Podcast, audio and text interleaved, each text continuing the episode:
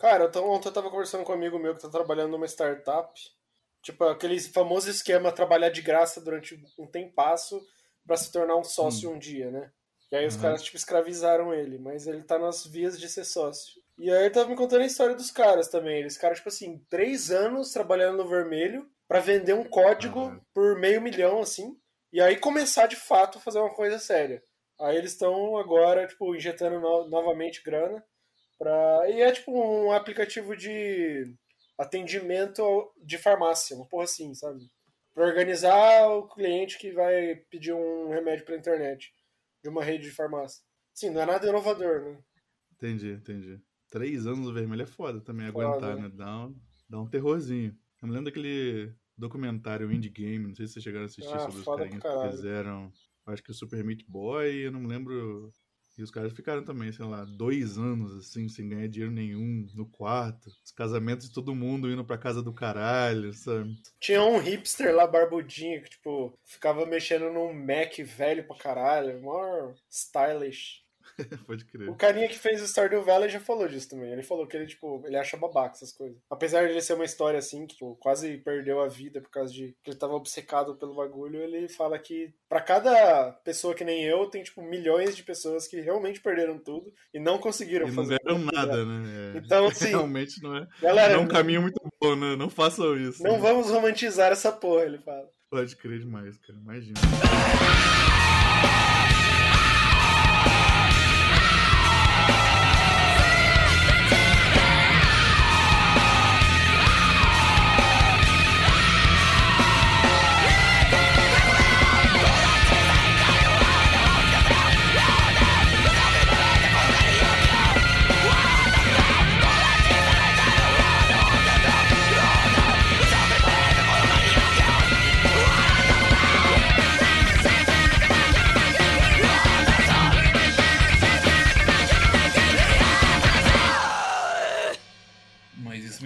Do seu drift, Jorjão, sobre como que você falava que as pessoas, tipo assim, o normal, o discurso normal é de que a gente é escravo dos nossos desejos, né? Você falava que, porra, a gente segue alguns caprichos, alguns desejos de momento, mas que os desejos mais sérios sobre ser alguma coisa na vida, a gente só fica marinando neles como em água em fogo lento por anos antes de conseguir alguma coisa, né?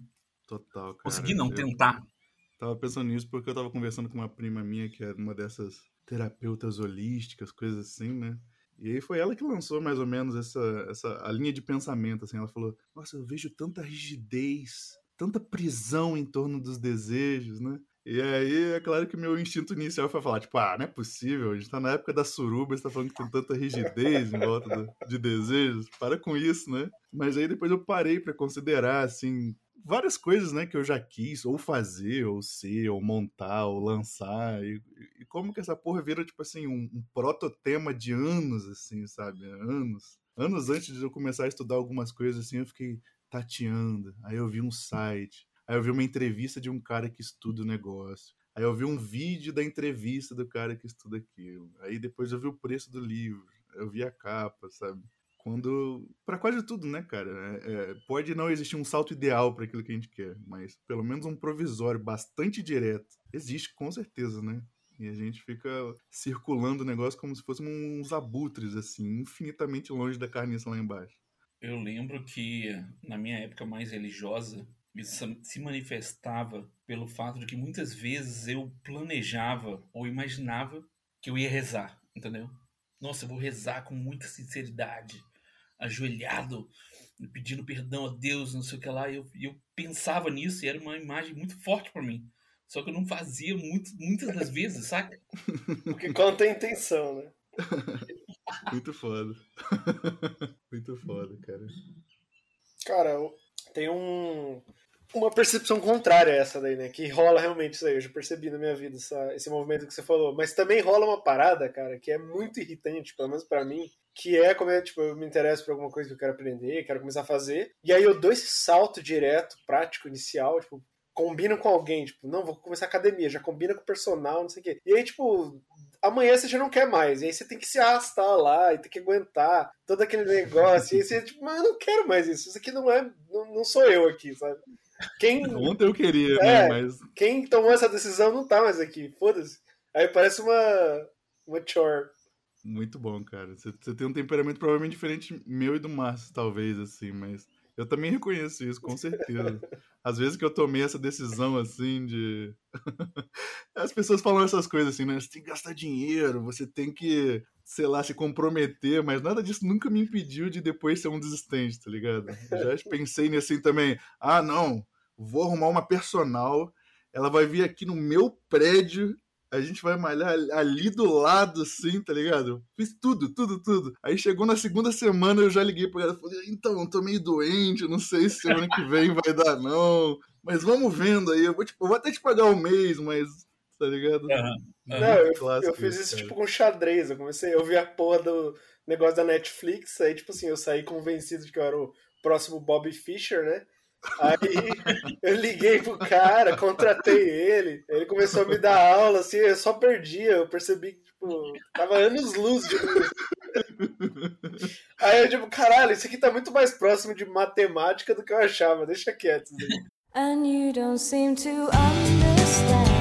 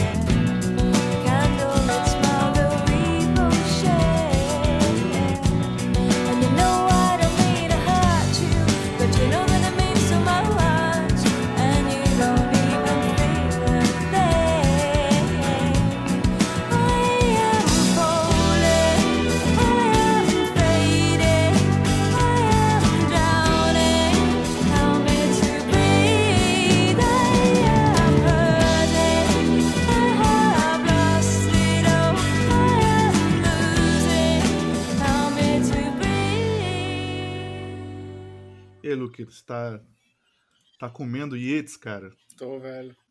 Tipo assim, você pega. Eu tenho um, um app lá para um, um software pra baixar, abrir PDF e fazer anotações neles, né? Que eu gosto de ler e ficar rabiscando né, virtualmente. E aí você vê assim a minha descida na insanidade, cara. Eu começo uns livros assim normal, e aí a hora que eu vejo tá lá só o Yates. 5 mil notas do Yates. É. Muito Começou, tipo assim, é, deixa eu pensar. Acho que um poema que a Julie me mandou, eu achei maneiro. Eu falei, não, vou pesquisar mais desse cara. Aí casou com, a, com aquela minha. A, a obsessão anterior eram ruínas de igrejas da, da Escócia e da Irlanda. E aí casou com uma coisa com a outra, porque ele também tinha essa, essa paixão. Né? Foda, não sabia. Essa história dele morar numa torre também não tinha essa informação, não. Bizarro isso, cara. Ele escrevendo assim no, no livro dele. Ah, lá na, na cidadezinha tal fica uma torre, aí tipo tinha um asterisco. Aí ele colocou assim: depois eu comprei essa torre e morei lá. Eu fiquei, porra, quero ver essa porra dessa torre. Aí chamava Castle não sei o que. Ele tirou o Castle do nome, porque ele achou muito presunçoso. Aí só ficou tipo a Torre Bellely, eu acho que chama. Foda. Tô vendo aqui. O cara morava numa torre quadrática mesmo. Muito foda. Cara, macumbeiro pra caralho, tipo assim. Tem uma parada, inclusive, interessante. Não sei se você chegou a ler o relato dele no Celtic Twilight. Não sei se ele pronuncia Celtic ou Celtic, não sei. Mas que ele conversa com um cara. Ele até diz assim que, tipo, naquela região da Irlanda, ou enfim, na época, todo mundo que mexia com macumbeirice, né, com ocultismo, ficava muito reticente de falar abertamente sobre isso, né? Mas também Uhum. todo mundo, depois que ele falava, mostrava que ele também era macumbeiro, todo mundo se, se abria mais. Aí ele chegou a conversar com um cara e o cara falou: Ó, eu converso com os anjos, com as fadas, com os espíritos, de, é, fisicamente, assim, como eu tô conversando com você agora. Se eu pegar e, e tocar ele com a minha mão, eu vou sentir ele tão sólido quanto você. E o Yates estava falando: olha, Eu, eu já também conversei com essas entidades, e assim, você entra num transe, você tá em, outro, em outra esfera, assim, da, de percepção. Não é a mesma coisa. E o cara falou, não, é a mesma coisa, tô falando pra você. E aí, eles, aí ele falou, então, então me mostra. Vou lá, um dia numa invocação sua e eu vou ver. O cara falou, não, pode ir lá, Uhum. vamos lá. Aí ele foi na, no- no- na casa do cara, o cara levou ele pra um quarto escuro lá, tinha mais outras pessoas dentro. E aí com- ele falou que assim, eu sabia que não ia acontecer o que o cara falou, eu sabia que ele ia colocar a gente em transe, é, então eu já fui preparado pra- pra lutar contra esse transe. Então eu meio que sim, ele começou a fazer umas recitações, umas sufomegações assim, e aí o Yates ele diz que ele vai se puxando assim de volta. Então ele começava a ver uma nuvem negra em volta dele, ele já, opa, peraí, tô perdendo sentido. E ele ficava fazendo isso. Até que ele viu as pessoas ao redor, tipo assim, nossa, olha só, tem uma, uma cobra gigantesca aqui, aquela figura ali, o que que é? E ele não tava vendo nada, né? E aí depois de tudo isso, ele falou, porra, cara, falei pra você que você estava em transe. E aí todo mundo, "Ah, é verdade, verdade. Mas mesmo assim, né? Que tipo de transe o cara fazia a galera entrar. Já, já é interessante pra caralho, né? Eu sou muito cobardola mesmo. Eu tinha um interesse infinito nessas porras ao mesmo tempo ficou, oh, não, melhor não participar, vai que dá merda. Né? Tipo, porra, subir, subir morro pra comprar coca, vai, né? Mas...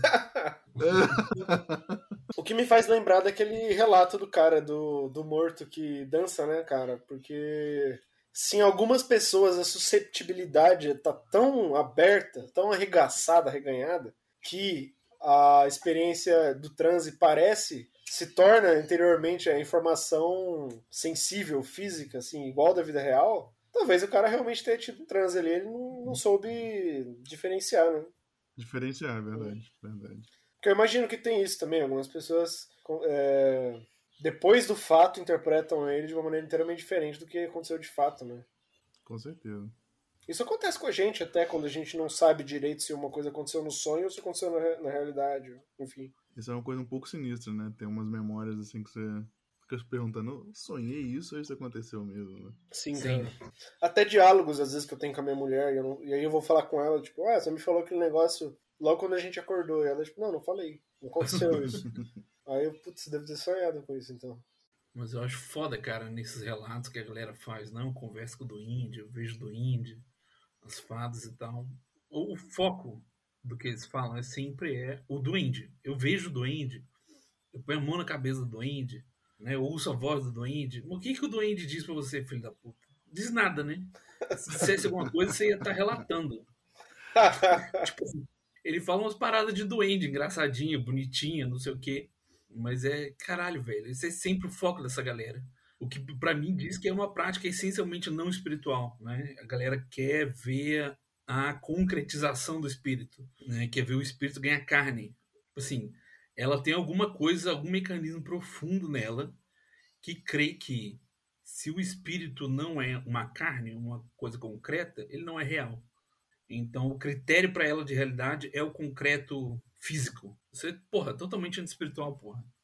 Tem outra experiência do Waits que ele narra que ele vai pro, pro meio do mato lá, numa mata que era reconhecida na- no interior da Irlanda por ter vários doentes, e ele é, diz que ele tava com uma menina que era es- especialmente sensitiva pra essas coisas, e ela viu logo de cara uma tipo uma rainha de- dos elfos, dos doentes, e aí ficou conversando com ela, né, ele, ele fazia perguntas, ela transmitia, e aí depois ele falou que depois de um tempo ele passou a vê-la também e ver os outros doentes que estavam lá, mas numa espécie de transe. Mas o que me interessou é que ele começou a fazer perguntas. Umas perguntas assim, ah, tá, vocês raptam crianças mesmo, é verdade? E aí, tipo, ele vai fazendo umas perguntas cada vez mais abstratas, no sentido de qual vocês acham que é a missão da sua raça no cosmos? Umas porra assim. E aí, quando ele começa a fazer essas perguntas, ela começa a ficar nervosa e não, não querer responder pra ele. Porque pra ela é incompreensível isso. Tipo, é como Sei. se você tivesse feito uma pergunta que nunca ocorreu na mente da pessoa e ela ficou ofendida por você ter feito isso, sabe? E aí ele falou que isso meio que acabou o diálogo, né? ela foi embora depois. Ele afugentou ela com essa, com essa inquirição abstrata, de tipo, existencialista dele. O que também. Tipo você, Ah, falei. tipo você virar para um jogador de futebol e perguntar, cara, qual é o significado? do É, futebol?" exatamente. Que é para- praticamente a substância do kardecismo, né? Aparecem os espíritos, tipo assim, espíritos. Qual é a missão da humanidade? Blá. São sempre umas paradas assim, né? favor, dite a Constituição da ONU pra mim. Mas é bizarro que ele narra, assim, o interior da Irlanda como se todo mundo soubesse. Todo mundo soubesse que tem fantasma e assombração. Isso é uma coisa cotidiana, tem elfo, tem essas coisas. Narra vários eventos, assim, ah, um carinha lá me contou que viu isso daí, que viu aquele outro. Ele próprio era metido nisso. Acho que ele comprou essa torre justamente para fazer as macumbarias lá, perto da onde as forças elementais ainda estavam vivas. O que me faz Bem pensar, cara, que tipo. Eu acho que quem tiver determinação mesmo de ter, pô, vou tirar a prova real dessa porra aí. É só comprar uma passagem e, e ir pra esses lugares. Tipo, evidentemente lá, lá, no centro de São Paulo você não vai achar isso. Mas se você ir pro meio do mato, talvez você acha, né? Verdade. Uma coisa, uma vez eu tava pensando sobre essa parada, assim, né? É, eu tenho até uma inclinação meio céticazinha, que às vezes se manifesta e tudo mais. Mas uma parada que eu acho que é muito, muito, muito fraca, né, desse ceticismo militante hoje, é realmente a desconsideração total de, de relatos desse tipo, assim, sabe? Você considera, tipo, não, tá, tem 100 milhões de relatos, mas são todos falsos. Não, não pode ter dois ali, não, que, que são verdadeiros, sabe? Uma questão Sendo que, sei lá, né? Como é que é? É uma questão principiológica pra eles. É, Não exatamente. Exatamente. Quando, tipo, não é nem tão difícil assim, né, cara? Encontrar, tipo, uma testemunha ou outra que não seja do tipo totalmente crédula ou que tem alguma coisa a ganhar com isso e que teve alguma experiência, assim, alguma coisa. É, já vi, sei lá, uns velhos que parecem mais ou menos sérios, assim, que não, não mentem de modo geral, mas os caras têm pelo menos uma história, duas histórias, sabe? Eu Sim, acho que se também. fosse, se fosse da natureza do cara ser loroteiro, ele ia contar 20, sabe? Ele não ia ter aquela uma vez só em que ele tava em tal coisa. E às vezes as histórias são tão fracas, cara. É, eu tenho uma ex-namorada que um, um namorado de uma prima dela. É, eles foram, tipo assim, pra uma casa no campo, no mato. E aí todo mundo chegou na casa tal. Começou a, tipo, cada um ir pro seu quarto, que seria o seu quarto, tá ligado? E aí o cara que era, tipo assim, não tem nada de, de, de sei lá, de espírita, de supersticioso, de nada desse tipo, assim. O cara entrou no quarto dele e saiu branco, assim, falando, eu preciso ir embora. Aí tu, o que que foi, cara? Tipo, tem uma menina no canto do meu quarto, eu vou embora. cara só foi embora, tá ligado? Ele viu aquela porra, assim, tão, tão, com tanta certeza quanto eu tô olhando vocês dois, assim, não foi um negócio, assim, que... Aham. É, é, sei lá, ele tava num transe, ele tava delirando, ele viu uma sombra. Não, ele falou tipo assim, não, tem uma menina no canto ali do quarto, na quina, assim, pé olhando pra mim, sabe? E foi embora, cara. E, e é lógico que todo mundo. O pessoal até ficou, mas ficou todo mundo anise, todo mundo junto o tempo todo, tá ligado? Aquela coisa assim. Foda, cara. Mas tem muito relato, tipo. O Brasil é especialmente macumbeiro, cara. Todo mundo já testemunha alguma porra assim. Sim. Testemunhou. É verdade. Tem muita coisa que é relato de segunda, segunda mão também. É, tipo, tem esses relatos, eles acho que são mais fracos até, no sentido de, ah, eu entrei e vi alguma coisa. Ou isso aconteceu comigo, eu tava sozinho. Mas tem umas paradas que são, assim, premonições, é, coisas que têm efeitos na realidade que conseguem ser comprovados. Então, sei lá, um cara que soube que ele ia morrer antes, de qual modo, e aí ele fez tal coisa porque ele sabia e não, não teria outro motivo para ele fazer. Isso sem ele souber, saber, sabe? Souber. Uhum. Então tem o. Quem que eu tava lendo, cara? Ah, tem um livro que foi escrito por um. Eu acho que ele era tipo um pastor, padre, não sei, anglicano, eu não sei a denominação. Do interior da Irlanda, da Escócia, sei lá. E aí ele era muito religioso, mas ele era muito interessado por esse folclore das fadas. Então ele saiu buscando, assim, fazendo essa documentação. E aí ele narra também num livro, é, chama The, The Secret Commonwealth. Ele narra algumas coisas que aconteceram, assim, com pessoas que ele conheceu, que ele conversou, que ele viu acontecendo. E tá cheio disso, tipo, ele tava conversando com uma pessoa, ela fala, ó, aquele cara vai entrar naquela casa e ele vai sair morto. E aí o cara entra na casa e sai morto. Então, tipo, Uhum. é umas coisas que é mais é, difícil de contestar do que simplesmente falar, ah, talvez você não viu o que você acha que você viu. Ou talvez você está é, superpondo um significado diferente na sua memória. Eu acho interessante esses relatos também. Mas eu tava pensando aqui que uma alternativa, que não precisa nem ser cética, ateuzona, clássica, ao que você falou, né? De, porra, não, você quer ver uns trem assim, viaja pra Irlanda. Mas vai ver, cara, tá na- no sangue deles, né? O que pode ser descrito como, em termos ateus ou em termos mais abertos, como uma disponibilidade para ver aquele negócio, entendeu? Como um costume cultural. Não só a, cultura inventou aquele negócio, a cultura te formatou de certa forma que te torna mais capaz de ver, e a nossa não fez isso conosco, Hum. por assim dizer, É, né? Sim. sim. Então é foda esse negócio, cara. Imagina, todo mundo, olha que lindo, estou vendo Oberon, estou vendo a Rainha das Fadas, aí a gente tá- vê um saci pulando assim. Por quê, né, cara? Todas as nossas nosso folclore é, é deformado, fudido, perneta. Imortal Insight do Lord é esse, É. cara. Ah, outra parada interessante desse livro do Yates é que ele conversa com uma. Tipo assim, ah, tem uma velhinha nessa vila que, conhecidamente, ela, ela fala com elfos desde a tenra idade, sabe? A vida inteira dela ela falou com, com elfos. E aí ele conversou com ela e ele disse que. Porque tem aquela ideia do elfo pequeno, né? Do elfo pequenininho. E aí sempre teve também a ideia da rainha do elfo, que era até maior do que o ser humano normal e muito bonita. E ele perguntou, tá, é pequeno ou é grande, né, esse ser?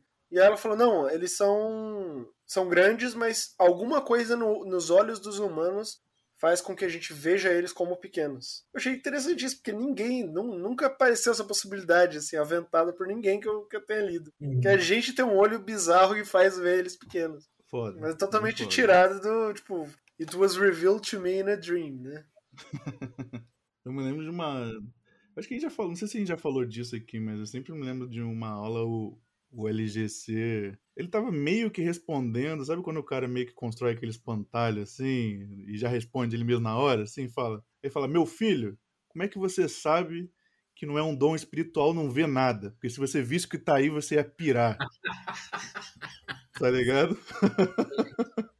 Eu achei boa essa possibilidade também, sabe? O, nosso dom espiritual é não ver o que a gente não tá pronto pra ver, porque senão ia olhar aquela diabada no céu, assim, ia a insanidade na hora, assim.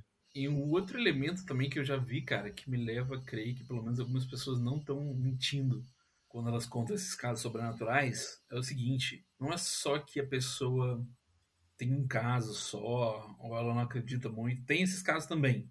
Mas tem casos também de pessoas que acreditam totalmente, mas elas não gostam de falar, entendeu? Então isso é uma coisa que você pega depois de anos de conversa com a pessoa. É verdade. É verdade. é O que verdade. elimina a teoria de que ela só conta pra te impressionar. Porque senão ela faria no início. Sim, faz sentido. Ia tirar onda com a história, né? Não ia escondê-la, né? Well, Cuphead and his pal Mugman, they like to roll the dice. By chance they came upon a devil's game, and gosh, they paid the price. Paid the price. And now they're fighting for their lives on a mission fraught with dread. And if they proceed but don't succeed, well, the devil will take their heads.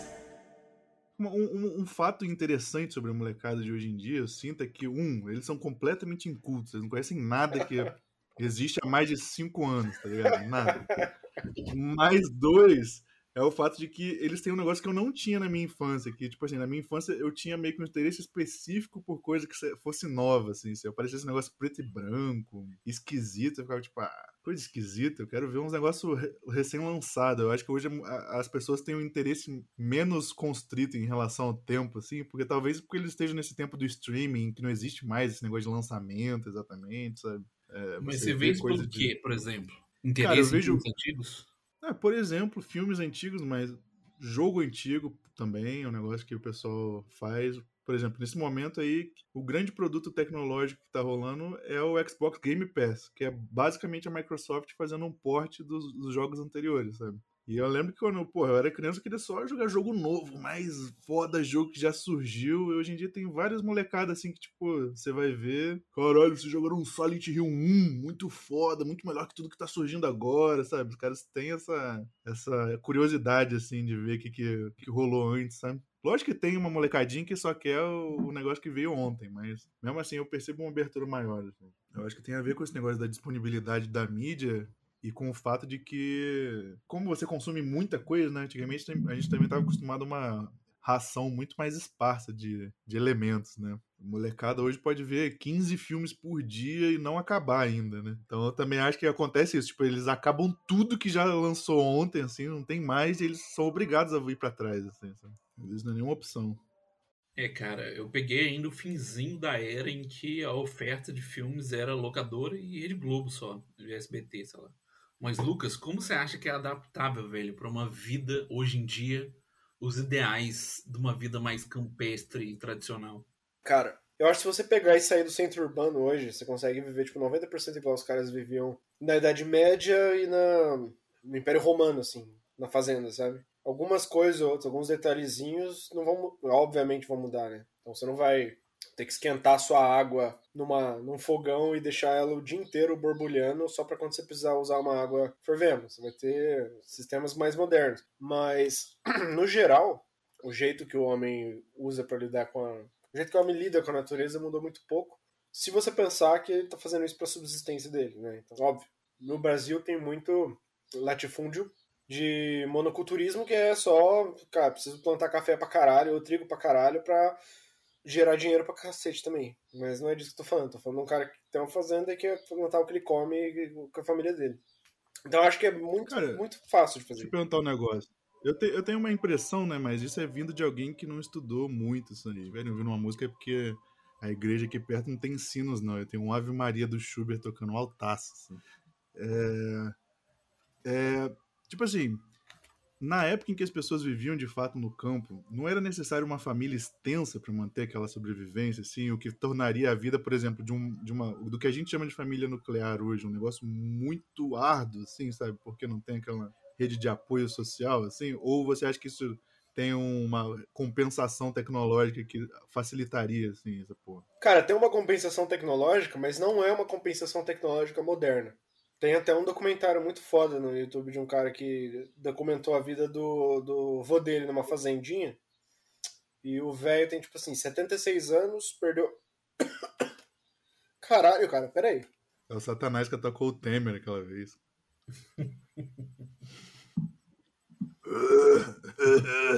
Uma pastilhinha. Pastilhinha, por favor. É um amendoim que eu tô comendo aqui.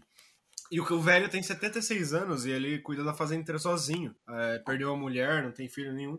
Só que é tipo assim, eu, eu vou te mandar depois. As paradas que ele usa é, são parecem um steampunk, assim, ele usa uns apetrechos pra conseguir plantar de uma maneira mais eficiente, tudo feito de madeira, assim, você fica pensando na engenhosidade humana, e não é moderno isso. São coisas que poderiam ter sido construídas na Renascença, sei lá. Então existe um jeito de, de lidar com, com isso, com a fazenda.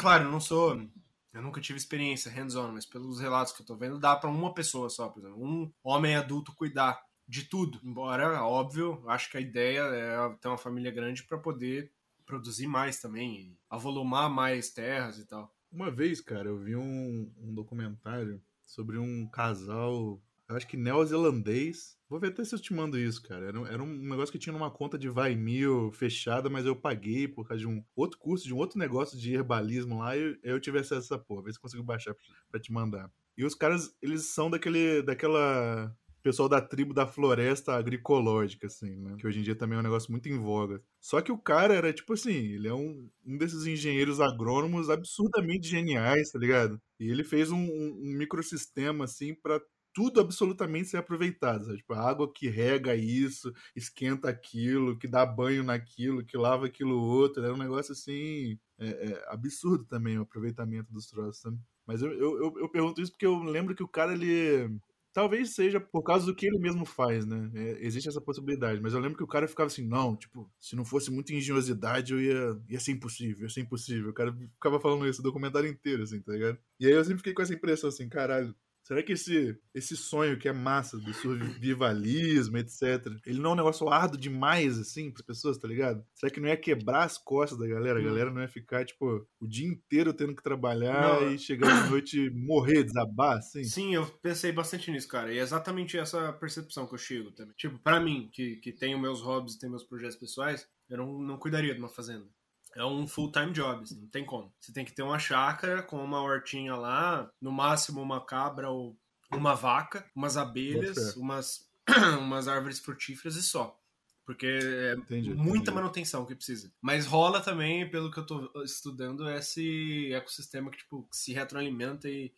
é, everything has a place. Então, tipo, cara fala no livro lá do John Seymour, fala no The Complete Book of Self- Self-Sufficiency, que eu acho que tem uma versão em português que é bem famosa. Ele fala, cara, no máximo, tipo assim, no pior das hipóteses, tipo, o cocô que você faz é usado pra adubar a terra que você vai crescer seu vegetal, sabe? Então, essa, a galinha, às vezes, é alimentada com o próprio ovo que ela bota. A grama que você corta vai pra alimentar o porco e a vaca. O excesso de leite da vaca, que você não vai conseguir consumir, você usa pra misturar na ração do porco pra ele ficar mais gordo pra você ter um bacon melhor depois. No pior das hipóteses, você vai queimar alguma coisa, transformar aquilo em cinzas e aquilo lá vai virar o que ele chama de potash, que é uma substância rica em potássio pro- pra terra pra deixar ela mais fértil. Então assim, não existe perda, cara. Tudo que vai pra terra acaba adubando ela de alguma forma. Tem o tempo de deteriorização e tal, mas aquilo vai ser reabsorvido e vai, tipo assim, ser reutilizado pra tornar ela mais produtiva. Eu tava vendo o, o blog de um cara que. Uma figura até interessante. Eu não sei se o cara é alemão ou se é americano, mas é um cara brancão de olho azul, assim, gordão, típico americano. Que é milionário, tem avião, gosta de dirigir. E aí ele comprou uma fazenda lá no, na região da Andaluzia, na Espanha. Que é, tipo assim, pouquíssima chuva, seco pra caralho, então você, é, é mais difícil de, de lidar com a terra. E ele vai documentando, assim, mês a mês, dia a dia, às vezes, eh, o progresso que ele teve pra revitalizar essa fazenda. Era um solo horrível, todo empedrado, que não ia dar nada, sabe? E aí, tipo assim, alguns meses que ele deixou a vaca fazendo cocô e xixi, virou uma vegetação viva, completamente viva, assim, bonita de se olhar. Um verde fresco, antes só tinha aquela, aquele aspecto meio desértico da, do landscape, né, do, do cenário. E, tipo, aí você percebe, cara, Cocô e xixi são as piores coisas que um ser, que um ser vivo pode produzir. E isso é usado para revitalizar o ambiente. É uma alquimia, assim, você troca o sinal. Uma coisa que é só negativa, só negativa, não tem nada de positivo. É o Saturno puro. E aí vira positivo do nada. Do nada. Você não faz nada, é só deixar a vaca pastando lá. Então, tipo, é, é incrível você ver foda, como existe, digamos assim, uma, um, um motor invisível, com umas regras que são bem simples até. E isso funciona sempre, desde quando o mundo é mundo. Então, por isso que, sei lá, na Idade Média se pass- passou muito, muitos séculos sem mudar muito o estilo de vida das pessoas. É que hoje a gente já não tem mais contato com isso, mas dá pra você passar muitos séculos fazendo a mesma coisa, geração após geração, e a Terra vai te devolver o que você coloca lá, né? Então, assim, ó, no Mas- nosso estilo de vida hoje, moderno, urbanita, eu acho que não é sustentável. Uma hora vai quebrar essa conta. Mas se você pegar uma sociedade mais agrária, eu acho que, tipo assim, dá pra viver séculos, milênios, indefinidamente, sem exaurir os recursos da terra, sem se preocupar com superpopulação, etc, etc. Mas assim, comparando a experiência que é em tese possível ter nu- numa vida mais tradicional campestre hoje em dia, com a experiência que minha mãe teve, por exemplo, na vida na fazenda, né? Eu vejo coisas assim que eu não, não consigo transpor. Porque, por exemplo, a minha avó, a mãe da minha mãe, ela era professora primária. E ela era quem dava aula, quem dava educação para todas as crianças da família e para todas as crianças dos criados também, que tinha um monte, né? Então, isso já resolvia qualquer problema que para hoje, que para nós, hoje tem o nome de, porra, vou pagar a mensalidade do colégio tal, senão meu filho, né, não, não vai ter educação e tal. Hum. Ainda existe hoje a opção de fazer homeschool. Mas é, não tem como voltar, né? Voltar no tempo. Alguma, alguma hora Sim, você vai ter que ceder. homeschool, entendeu? Hã? Quem vai fazer homeschool? Você já vai, tipo assim, uma parte já vai estar incluída na vida da fazenda, cuidando das vacas e das plantas. Outra parte vai ter que ser tipo programador para conseguir algum dinheiro. É verdade. E quem, quem vai fazer homeschool? É, não, é. Entendeu? Alguma, alguma hora você vai ter que ceder um pouco pra modernidade, né? Mas talvez se tentar se assemelhar ao máximo ao que era, que é o, o meu projeto. Óbvio, porra, eu sou criado em condomínio, eu gosto de internet. Eu, eu acredito no Solar Punk, cara. Eu acho que se for utilizado até Cybertech, isso vai dar certo. cara. Deve ter um jeito de fazer isso virar um- um- uma vantagem, pô. Eu tô vendo agora na televisão aqui uns fazendeiros cuidando do mato. E tipo assim. Tem também Ah, falei. Não, porque, tipo assim, eu pensava também que existe outra questão, né, cara? Que a gente tá formatado pra vida do computador e da televisão e do celular de um jeito que os nossos antepassados não estavam, né? Por uma questão social também. Porque, por exemplo, a família da minha mãe era extensa, né? Junto com ela, com o pai, com a mãe moravam não só os irmãos da minha mãe, uma porrada de tio, uma porrada de avô, uma porrada de achegado, entendeu? Que permitia haver esse, tipo assim, esse ecossistema de gente, né? Que permite, tipo assim, ah, uma pessoa cuida do, sei lá, das plantas e não sei o que, outra pessoa faz a- o colégio das crianças, etc e tal. Mas eu também acho que não só no sentido social, mas no sentido interno mesmo, entendeu? A gente tá acostumado a consumir e o consumo, né, ver vídeos e tal, tem uma facilidade intrínseca que você não encontra de jeito nenhum na prática de qualquer coisa, né? Tipo assim, vai cozinhar um prato, velho. Por exemplo, eu faço, eu gosto de bife de fígado. Eu não sei fazer um bife de fígado até hoje, eu tô treinando há anos. Como é que faz para um negócio ficar perfeitinho, assim, saca? Então, as paradas práticas têm um nível de exigência absurdo, absurdo, absurdo. Não, é, a grande ironia é que hoje em dia já se perdeu esse elo geracional de, de passagem de conhecimento, de transmissão de conhecimento. e O único jeito de você voltar para a tradição é através do, do computador, da internet, né? Aprendendo tudo do zero sozinho ou acessando o repositório das experiências humanas que está na internet. Mas, e tipo, um grande objeção que todo mundo faz quando você começa a falar disso, principalmente publicamente na internet, é tipo, cara, você olha pra sua cara, você não vai viver lá, você não vai conseguir capinar o terreno. Olha só, você é um puta nerd folgado. Isso é de fato, cara. A gente provavelmente tem um temperamento muito mais intelectual, literato, que não é o temperamento do fazendeiro, né? E é- são atividades que só podem existir em dois, duas circunstâncias, ou num lugar muito urbanizado, onde as suas necessidades são resolvidas pelo dinheiro e pela comodidade, ou no monastério, que tem agricultura de subsistência, enquanto você está rezando, vai ter outro monge lá trabalhando para tirar o alimento do solo. Então, é por isso que eu falei, eu, por exemplo, não penso em ter uma fazenda. Não consigo. Isso é um full-time job, eu não, não é o meu temperamento.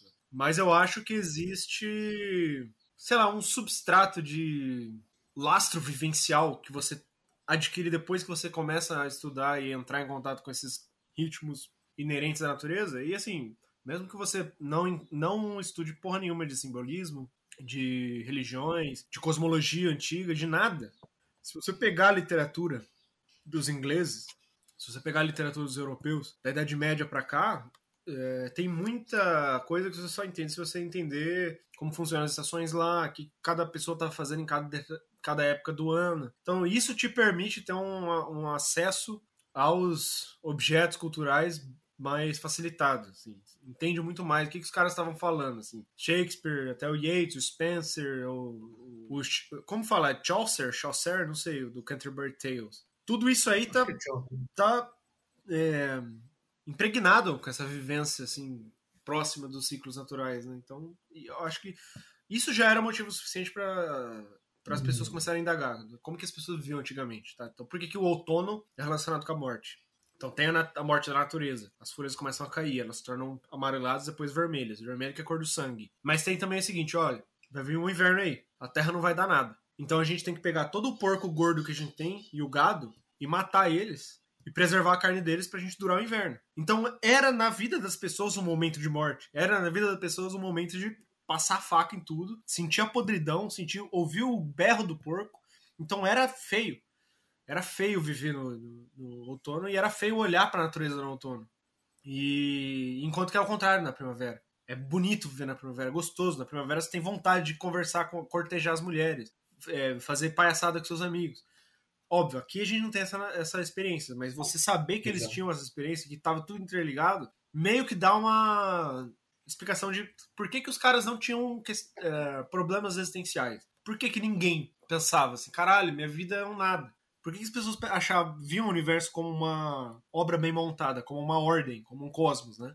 Então, é, é útil só pra isso, assim, só de estudar isso eu acho que já é uma grande coisa. Não é todo mundo que tem o temperamento, a vocação ou a possibilidade de voltar e, e morar na fazenda, né? Mas eu acho que só de estudar isso é uma coisa muito importante, porque, cara, o tanto de referência, por exemplo, astrológica e, sobre o clima, sobre o comportamento da natureza em determinadas épocas do ano, você consegue pegar umas nuances que você não pegava antes na literatura, né? Porque isso era muito mais vivo pros caras ante- antigamente, pra gente não é. Mas falando do que você falou de, de todo esse ecossistema, cara, se você pegar a vida dos caras que relatam hoje que eles estão fazendo isso, esse plano de voltar pra fazenda, sempre tem. Tipo, o meu vizinho me emprestou o trator e eu troquei, dei leite pra ele. Sempre tem essa. Tem que ter essa comunidade de pessoas. né? Tem, ter muita gente pra fazer isso girar. Não tem como ficar sozinho mesmo.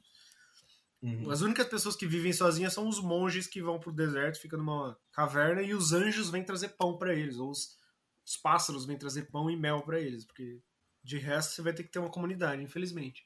Mais ou menos dentro desse assunto, cara, tem um ensaio da Natália Ginsburg chamado Inverno em Abruzzo, no qual ela conta a experiência dela de ficar nessa cidadezinha italiana, Abruzzo, acho que nos três últimos anos da Segunda Guerra Mundial.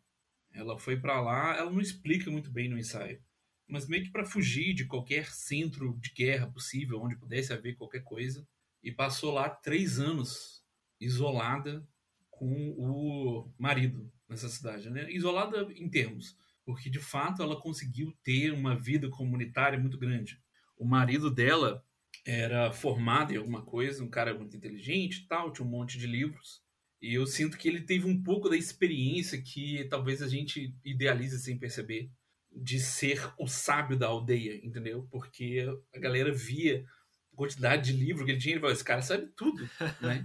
Todo mundo ia perguntar para ele todas as coisas.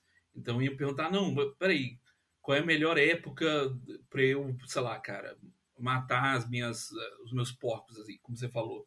Então eram umas perguntas assim de, de cunho astrológico, o que para você seria totalmente encaixaria, mas para mim ia falar, caralho, esses camponeses vai se fuder, entendeu? e eu perguntar para eles sobre leis, alguma coisa assim, ah, o que o Estado acha disso, daquilo e tal, que também para mim ia falar, caralho, vai embora, velho, saca? Tipo assim, são, são considerações que o povo tem. Obviamente eu ia me sentir lisonjeado, né? Pô, sabe da aldeia, que isso? Mas é, no fim das contas, as perguntas que eles iam me trazer, eu, eu ia falar, ah, beleza. Mas dentro disso, falando agora, eu me lembrei também que tem um relato muito, muito foda sobre ser o sábio da aldeia, que é um livro chamado No Tribunal do Meu Pai, do Isaac Bashevis Singer, Singer sei lá. Porque o pai do, do Isaac, ah, ele era um... Eu não lembro o nome, cara. Ele era uma espécie de juiz lá, uma instituição lá do judaísmo que tem, que era um tribunal voluntário, ou seja, ninguém era coagido a estar ali, ninguém era obrigado a ir ali resolver as questões, mas quando dois vizinhos brigavam por alguma coisa, eles iam lá e aceitavam já previamente a autoridade do sujeito, porque sabiam que ele era um sujeito estudioso, que pensava nisso o tempo inteiro, conhecia todas as leis, mesmo as mais obscuras do judaísmo, e era um homem sério, que dedicava a vida dele àquilo, né? Então, eles, tipo assim, tinha até um gesto pelo qual eles simbolizavam a aquiescência.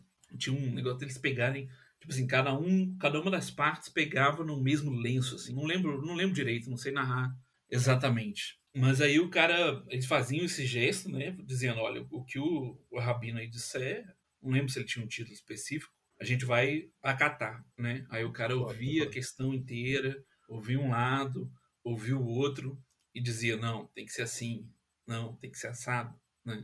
E o, o Bacheves, com aquela atenção que ele tem pro, pro patético, assim, que é meio que o, a vida da literatura dele é o patético, ele, ele conta uns casos muito patéticos, porque ele ficava, tipo, debaixo da mesa do pai dele, enquanto o pai estava lá recebendo a galera e ouvindo os casos. Então ele foi já ouvindo toda aqu- aquela galera chorando, aqueles casos humanos, né? Aí já foi desenvolvendo nele o instinto Só no voyeurismo literário desde a infância, né? Exatamente, cara, exatamente. E, tipo assim, cara, é, um- é um relato, assim, do qual você não tem, não tem o que reclamar. Era um cara muito sério, entendeu? Que realmente considerava as questões e tal. Mas como eu ia falando desse negócio do, do patético, né? O Bashevis tem essa atenção pro patético. Então ele conta uns casos patéticos mesmo. Então, por exemplo, um sujeito chegou lá sabendo, é, querendo saber se era pecado, se era errado ele dormir na mesma cama em que a mulher morta dele estava, porque a mulher dele tinha morrido à noite e ele não tinha como chamar ninguém, ele era pobre demais, não tinha onde mais colocar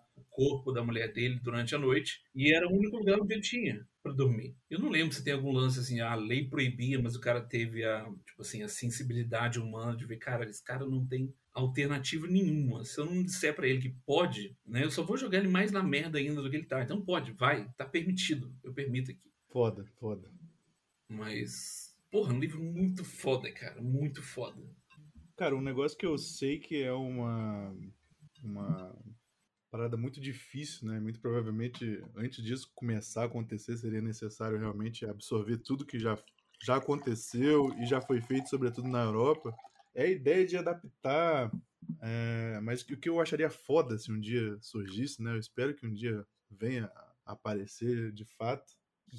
Ó, pequenino. né? Seria, tipo assim, cara, uma espécie de adaptação, né? À percepção de ciclos, assim, só que pra gente, sabe? Porque é uma parada muito melancólica, né? Você, tipo, meio que admitir, não, a natureza tem uma ordem sim, mas não no bananil, sabe? É uma parada Aqui muito, não. muito triste. Aqui a gente tá É, fora aqui da não. ordem.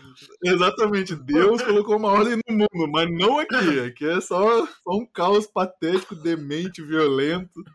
A gente só deve ficar triste mesmo, sabe?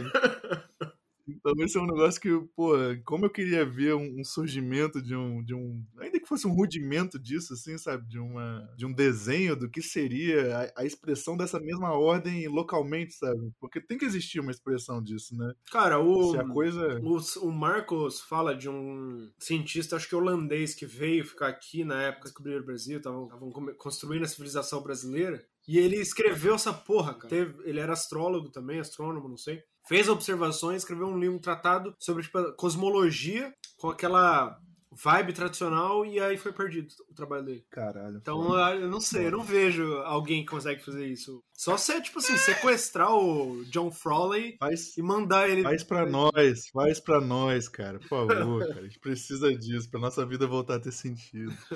São duas coisas que me deixam, tipo, bolados, cara. Uma é essa do, do fato de que, não, a natureza tem ciclos, a o mundo tem uma ordem, tem sentido, mas aqui não. E a outra é, tipo assim, uma, uma espécie de cegueira voluntária, assim, que precisa ser estimulada quando se vai falar de cosmologia, que eu queria também que existisse uma solução pra isso, sabe? Essa coisa, tipo, olha pro céu, agora esquece tudo que a nossa cultura sabe sobre, sobre os astros. Tipo assim, não, não devia ser assim, tá ligado? Devia, eu, eu, eu entendo até que o modelo cosmológico ele tenha sido baseado na ideia do que é sensivelmente visualizável. Mas a outra informação ela não, não, necessariamente precisa contrariar a informação anterior, né? Ela devia ser integrada de alguma forma a isso, assim, né? E não, tipo, esquece tudo que você sabe, né, cara? É. Isso, isso é um. Cara, mas isso. isso é um papo meio deprimente também, esquece tudo que você Eu sabe. acho que esse esquece tudo que você sabe só existe também entre os tradicionais.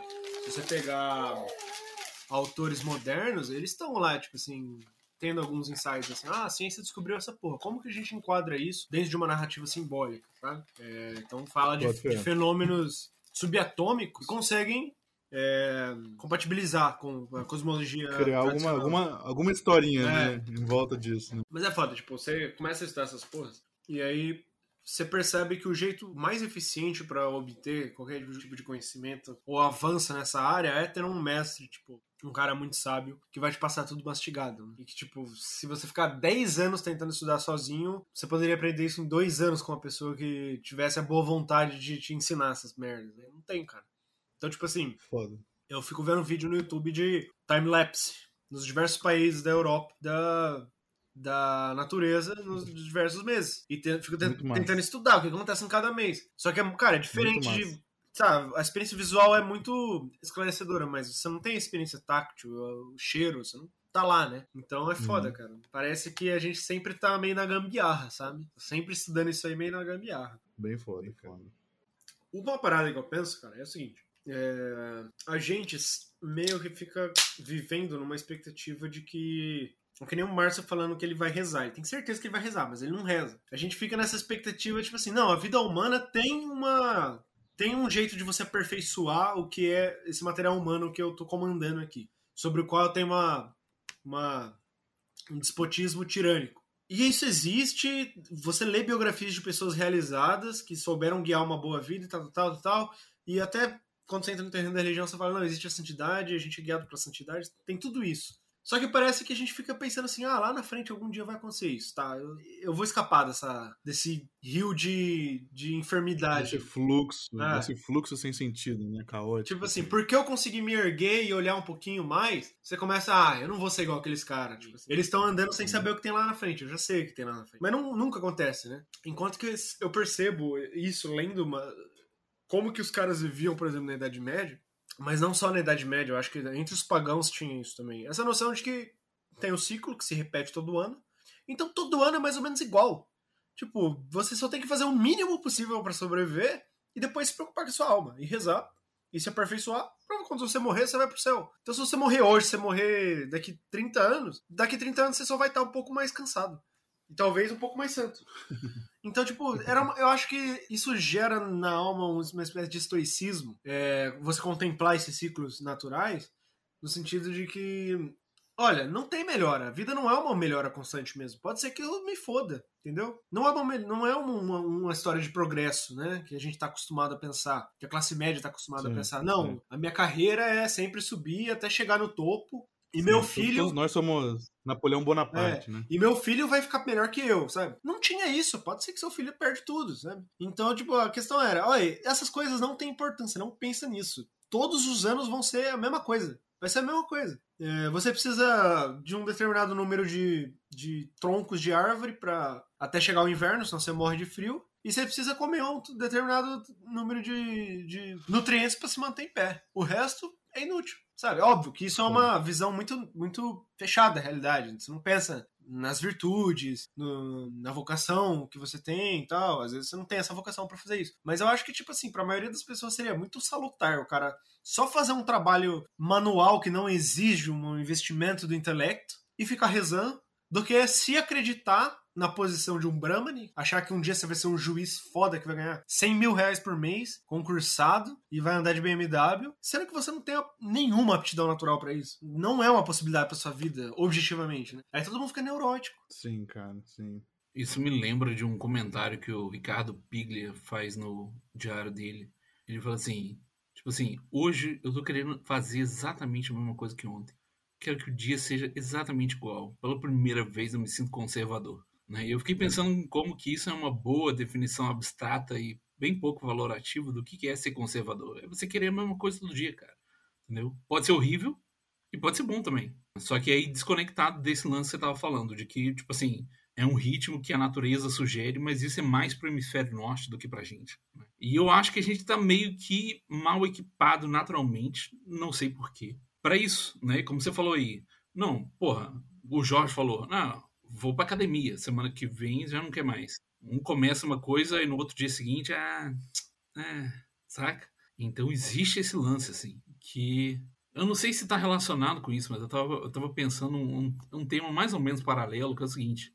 Eu tenho a impressão que a nossa geração, mais ou menos, né, tá formatada para o convívio com a máquina, ao passo que a nossa, a geração dos nossos pais estava formatada para o convívio com os humanos. Então, aquele negócio de, né, pai, mãe, eles topavam bem, conseguiam bem conversar com o banco quando você conversava com o gerente do banco, né? Uma pessoa que está lá falando para você, te fazendo promessas, não, vai, vai dar certo. Pode colocar aqui o seu dinheiro, não sei o que lá. E isso era uma, é tipo uma face da instituição, né?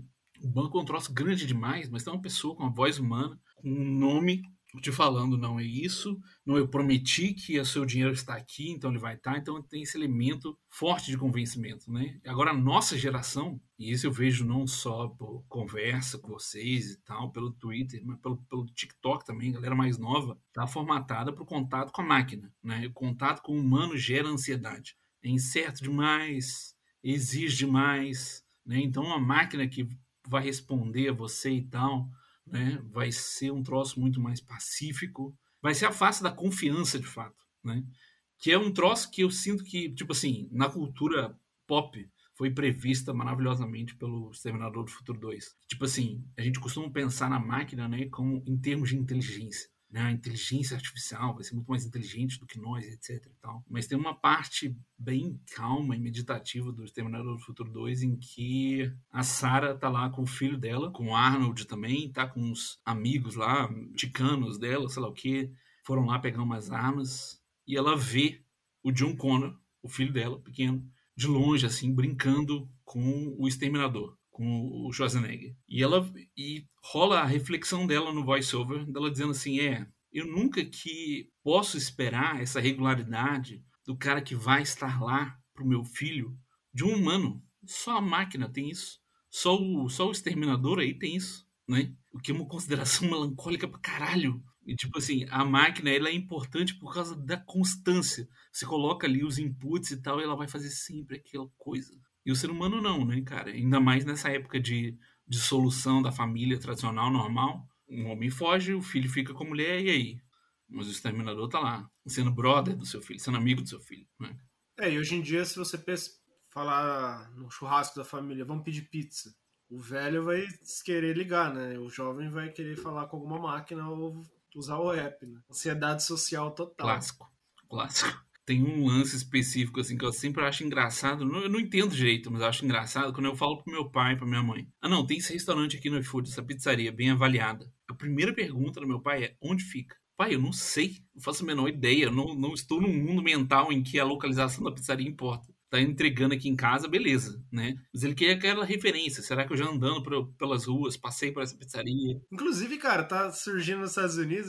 Aliás, surgindo não, acho que já deve ter a moda por lá. Uma, tipo, o cara abre uma cozinha industrial e dentro dessa Sim. cozinha tem 70 restaurantes funcionando só via iFood. Então, tipo, ao invés de ter um perfil no iFood que faz todos os tipos de comida possível, o cara abre vários perfis no iFood de restaurante como se fossem entidades diferentes. Um de comida mexicana, um de hambúrguer, um de pizza, um de massa. Impressionante, cara. E é a mesma cozinha que faz tudo. Eu acho que isso vai vir pro Brasil, mas isso foi um parênteses. Cara, outra parada que acontece na minha família é muito eu mostrar, tipo, eu vejo uma foto engraçada na internet, tipo, um cachorro fazendo uma palhaçada. Eu mostro pra minha mãe e ela fala, ah, de quem que é?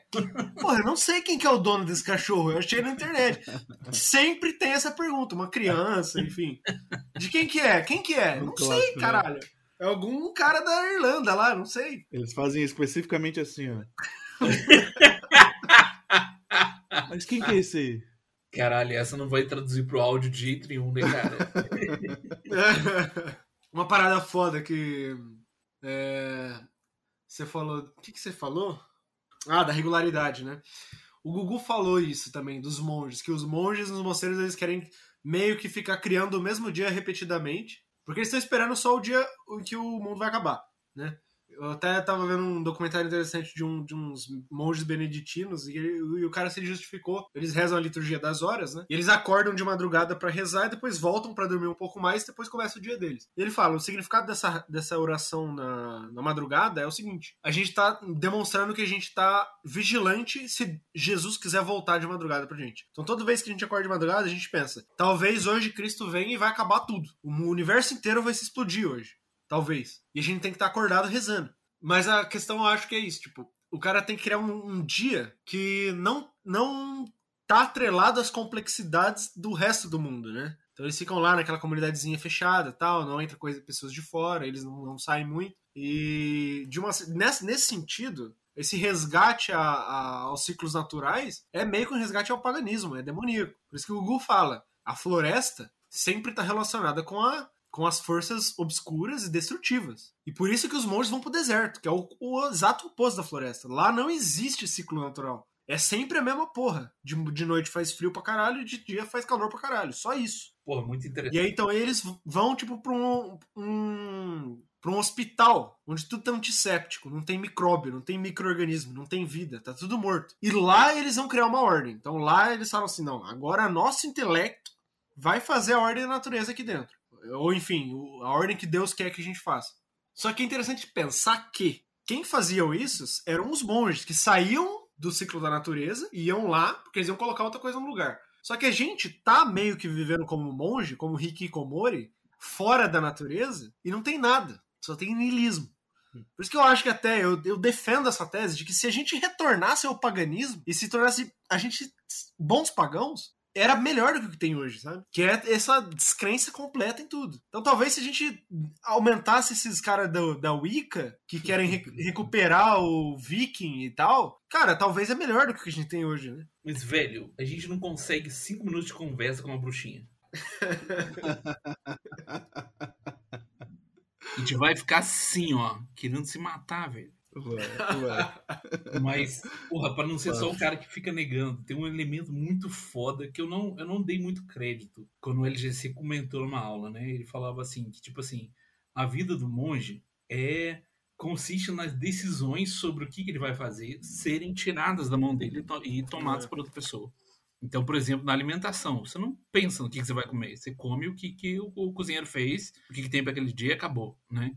E eu pensei, ah, velho, decidiu o que eu vou comer, isso demora cinco segundos, entendeu? Uhum. Não é, não é nada dramático, não vai representar nenhuma grande diferença. Aí eu li em algum livro assim que fizeram uma pesquisa que consistia no seguinte: perguntaram para as pessoas quantas decisões relativas à comida elas achavam que elas tomavam por dia. E elas falaram tipo 15. E aí foram medir de fato e eram 150. Caralho. Então é tipo assim: você quer bife de fígado, você quer bife normal. Você quer bife normal, você quer ele bem passado, você quer ele mal passado. Você quer ele picado ou você quer ele inteiro? Você quer um arroz soltinho ou você quer um arroz mais grudento, né? Você vai comer nessa hora ou você vai comer naquela outra hora? É um inferno, cara. É tipo um enxame de. De, existe de- uma, uma tendência aí também de tentar eliminar o número de decisões, entre aspas, irrelevantes, até entre os mundanos, assim, né? Entre, entre a classe dos empresários, dos bodybuilders, essas coisas. Todo mundo que tem high performance, por assim dizer, né? Hoje em dia gosta de falar, tipo, não, meu guarda-roupa tem 15 camisetas iguais, quatro calças idênticas, o que eu como tá tudo numas caixinhas que eu coloco no micro-ondas. Eu já tive esse sonho, já tentei. O guarda-roupa da isso, turma mas- da Mônica, né? Exatamente, exatamente. Cara, eu acho punk pra caralho que os monges cistercienses, além de ter esse negócio de obediência completa a uma regra sobre a qual você não pode opinar, eles não podem falar. Então você tira o elemento de vocalizar impressões, que é propriamente o que nos torna humanos, né? E os caras não. Eles vivem, tipo, 10 anos com os caras e eles não ouviram a voz do outro. Eles só fazem linguagem de gesto. Amazing, cara. É amazing. Caralho, cara. Que, tipo assim, o fardo de ter que se comunicar, velho. É o sonho de qualquer Shanner, em céu, maluco. Não quer mais falar com a mãe, com o pai.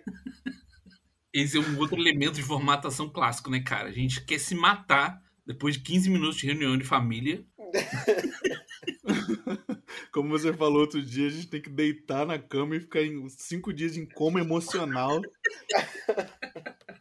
Aí depois você tá pronto de novo para ver sua família no próximo final de semana, assim, depois dos cinco dias de coma emocional. A gente não tá formatado pra essa vida, não, cara.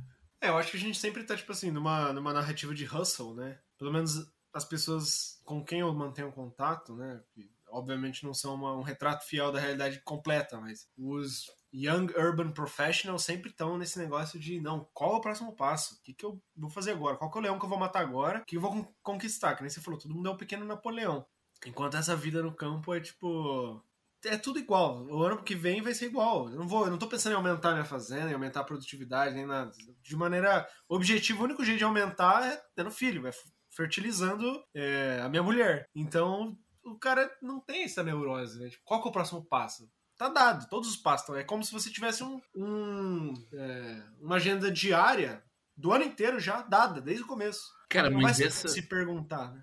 essa neurose já não tá enraizada na nossa vida in- inextirpavelmente? Por exemplo, você quer um fone melhor. Sim, é. Você quer um celular melhor. Você não quer ficar usando o celular. Imagina você usando o celular de 2008 hoje, velho. Entendeu? Não, é, se a gente voltasse, tipo, se alguém pega. Isso é um tema interessante na literatura, de pegar um cara que é, tem uma vocação intelectual e coloca ele numa, numa posição de administração. E às vezes não dá certo justamente por causa disso. Porque, por exemplo, o cara vai olhar para uma. Eu olharia para uma fazenda e eu já ia pensar em termos de gestão de projetos, melhorar a eficácia de uma parada, Uhum, melhorar a efetividade, uhum, eficiência. E é totalmente errado esse approach, não pode. Ó, Não usando a palavra approach. Como assim é errado? É errado do, do- do ponto de vista tradicional. Porque é Sim. inútil você pensar em, em melhorar a- o KPI, a, a performance da natureza. A natureza está dada, Deus criou ela. Ela já é perfeita, né? Entendi. Então é meio que um vício mental isso, realmente. Eu acho que é é inextirpável mesmo. Eu acho que isso é uma parada que, por mais que a gente tente, não vai. Eu não, eu não vou tirar da minha alma. Eu acho que feliz é a pessoa que não tem isso. né? Não sei. Tipo, você chega pro cara e fala, ó, evidentemente você poderia desempenhar esse trabalho aqui com mais eficiência se você melhorasse o layout aqui do seu galpão, se você colocasse suas galinhas ali, suas vacas ali e tal. Aí o cara vai falar, porra, mas meu avô fazia desse jeito e funcionava. Ele morreu feliz, então eu vou continuar fazendo desse jeito, foda-se. Eu não sei se é abençoado o cara que pensa desse jeito, cara. Porque, por exemplo, Eu só ia Eu ficar lembro- triste, eu ia pensar, tipo, "Pff, plebs, mal sabe que pode produzir 15 vezes mais. Mas eu, tava falando o seguinte, eu não sei se é feliz o cara que pensa assim, porque eu lembro de ler um livro da Mary Del Priore lá, que ela conta a história da República, do, do, do colônia, do Império, etc e tal. E ela comenta meio que de passagem que o Dom Pedro II, não sei os números corretos, teve quatro filhos e um sobreviveu. É uma proporção desse nível, assim. E tem um outro caso que ela conta da vida dele, que ele foi ser recebido numa cidadezinha lá no interior, e aí entregaram um copo d'água pra ele. Obviamente, se uma cidadezinha tá recebendo o rei, ela vai entregar pra ele o melhor copo d'água que ela pode arranjar. Mas ele recebeu uma água marrom. Entendeu? Ele, fa- ele até falou assim com uma, uma ironia generosa. Aí não foi a melhor das águas e tal, mas beleza. Que é um tipo de coisa que a gente não vai tolerar. Tipo assim, perder três quartos dos filhos, beber uma água suja, entendeu? Então, a gente já tem, não sei se por convivência com a vida normal, né? Com a vida nossa normal hoje. Certos padrões de qualidade, se, se você suspender, cara, você vai ficar, caralho, não, não vou suspender. Não vou tomar água suja e não vou perder três quartos dos filhos.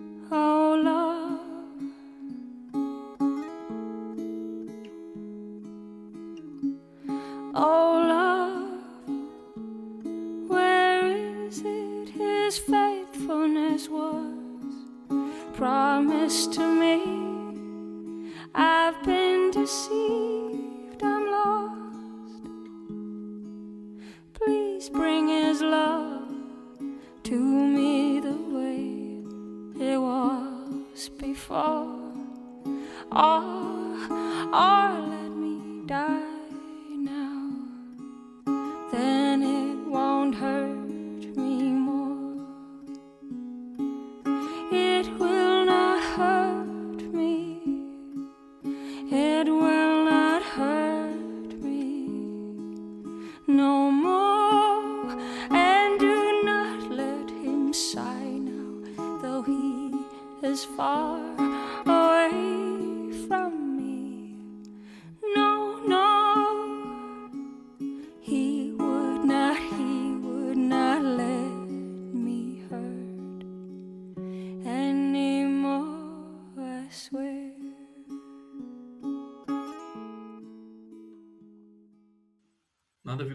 mas eu lembro que lá no início da Bíblia tem a história do faraó, né? E tem vários momentos em que o faraó ele vai tipo libertar o povo judeu e aí não é que o coração dele endurece e ele desiste, é que Deus endurece o coração dele. Deus fala não, você não vai querer libertar o povo. Fecha o seu, tô fechando o seu coração agora. E aí o faraó se endurece, mano. Foda, isso é muito foda. Cara foi efetivamente amaldiçoado. Tá aí um- uma prova de que Deus amaldiçoa as pessoas. E as torna piores do que elas seriam, talvez, em alguns casos. Isso aí é um, um ponto que eu sempre tento falar com a galera. e Só que eu sou muito mal entendido, assim, quando eu tento falar dessa questão da ambivalência da- das coisas, né? Como que. A gente faz muito facilmente essa atribuição, né? Ah, isso aqui me parece bom, então foi Deus que me deu. Uhum. Isso aqui parece então é obra do diabo. Tira Deus da, minha Sim. vida esse negócio. Quando, né, velho? Sabe Deus quantas coisas dessas assim. Não é, não é simples, né? Você consegue driftar mais sobre isso, cara? É, não sei, cara, não sei. Acho que não, acho que não. Boto.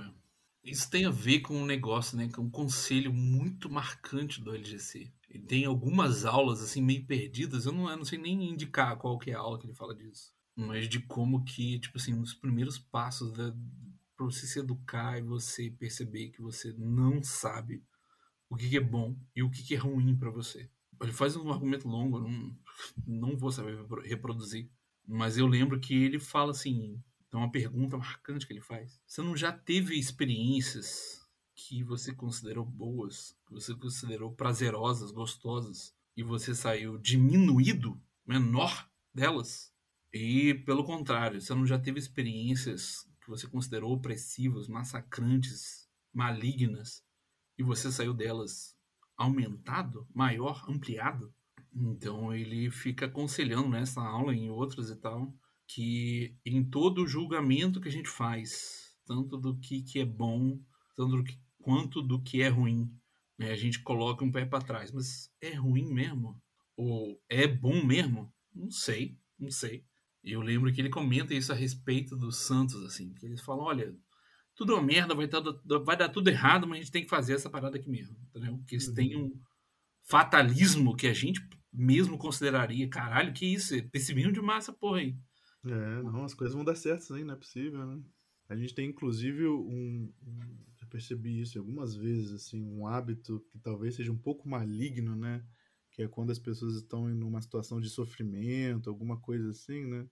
Você falar assim, não, fica calma, vai, vai tudo, tudo vai melhorar, né? Tudo vai ficar bem. Tipo Uhum. assim, é, agora você está sofrendo essa opressão, mas amanhã a vida voltará a ser um, um mar de rosas, né? Aham. Mas quantas vidas não há que a partir de um momento terrível dali pra frente nunca melhorou, tá ligado? Sim. Nem, nem um momento, só, só piorou, só aconteceu mais tragédia, mais Sim. tragédia, mais sofrimento, né?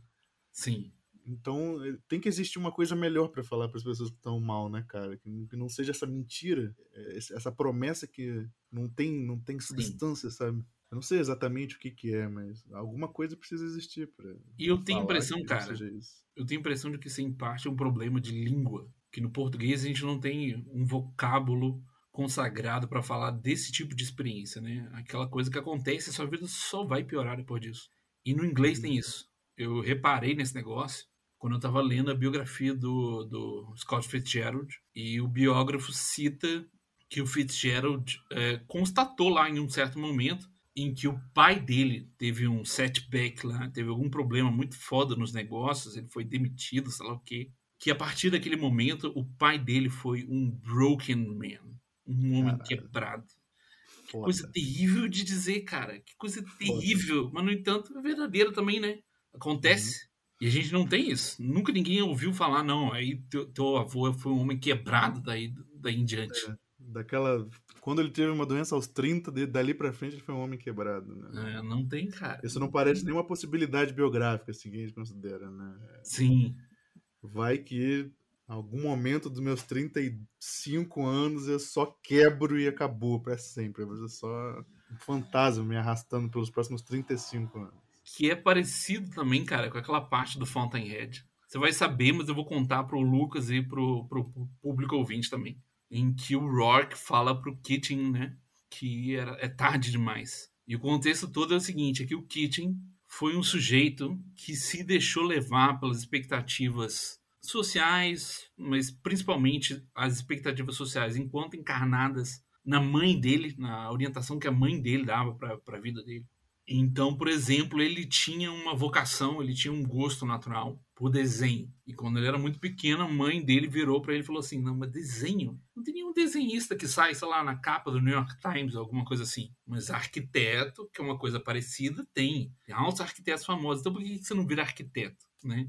E ele vira arquiteto e ele vira nessa vibe inculcada nele pela mãe de ser um cara que vai ter a qualidade dele sempre avaliada pelos outros, né? Os outros vão, ser, vão ter sempre a última palavra. E é um troço que, tipo assim, fica muito dramático numa cena, mais ou menos no início do livro, né, cara? Em que ele tá começando a trabalhar numa firma de arquitetura e ele recebe o, o encargo de fazer um projeto específico lá. E ele, como ele não reparou muito bem nas coisas durante a universidade, que eu acho que é uma experiência universal nossa, a gente não presta muita atenção, ele não tem noção dos fundamentos da arquitetura e etc e tal, do que, que é possível fazer, e ele entra num, numa noia de ansiedade muito grande, e ele começa a consultar a biblioteca lá da firma, e vai vendo, olha, eu não sei o que fazer, mas tem um monte de gente aqui que é famosa, que é bem considerada, que fez isso, que fez aquilo, etc e tal, então eu vou fazer um bom prédio se eu juntar tudo isso, né? Então ele junta lá as colunas que não sei quem fez, os, os capitéus que não sei quem fez, e ele vai formando esse Frankenstein que não tem Frankenstein que não tem uma unidade, né? Não tem uma unidade de pensamento, não. Essa obra aqui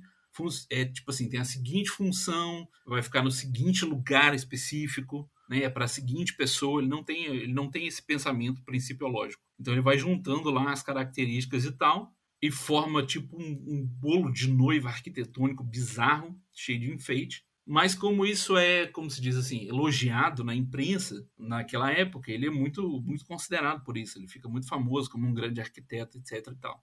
Só que aí no decorrer do livro, o Keating vai começando a encontrar o vazio desse tipo de vida que ele escolheu, né?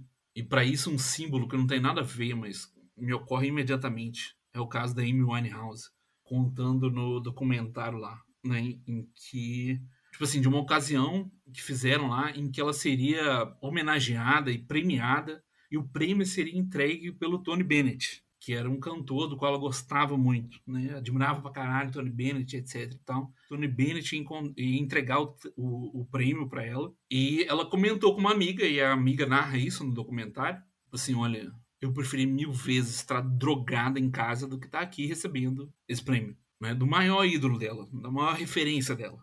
Então o Keating vai se deparando com esse vazio. Tipo assim, ah, o aplauso do mundo não me satisfaz, não me contenta, etc e tal. E aí, no momento, ele tenta fazer, quando ele já tá a Broken Man, ele tenta fazer um retorno às origens dele, né? Não, eu tenho uma vocação de desenhista. E Isso ele já vai lá. da trama, né? Já anos e anos depois, né? Isso, isso.